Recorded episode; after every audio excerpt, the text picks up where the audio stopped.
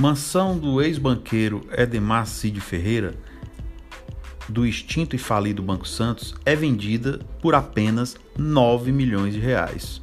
Vou explicar por que apenas 9 milhões. A avaliação inicial da casa era de 110 milhões de reais, valor que depois foi reduzido para pouco mais de 76 milhões.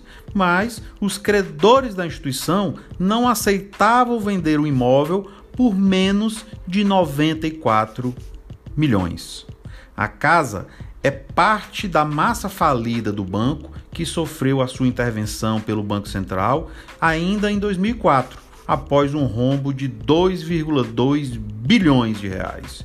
E os valores serão convertidos para pagamento aos credores.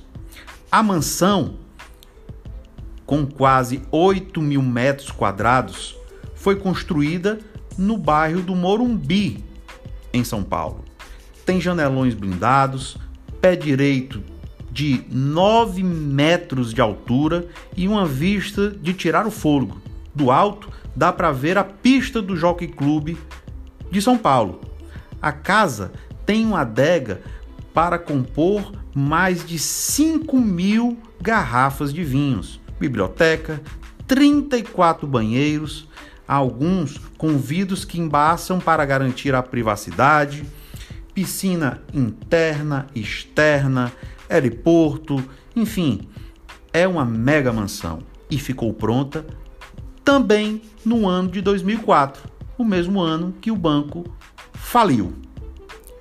A casa conta com uma mesa de jantar de 10 metros de comprimento para 24 lugares.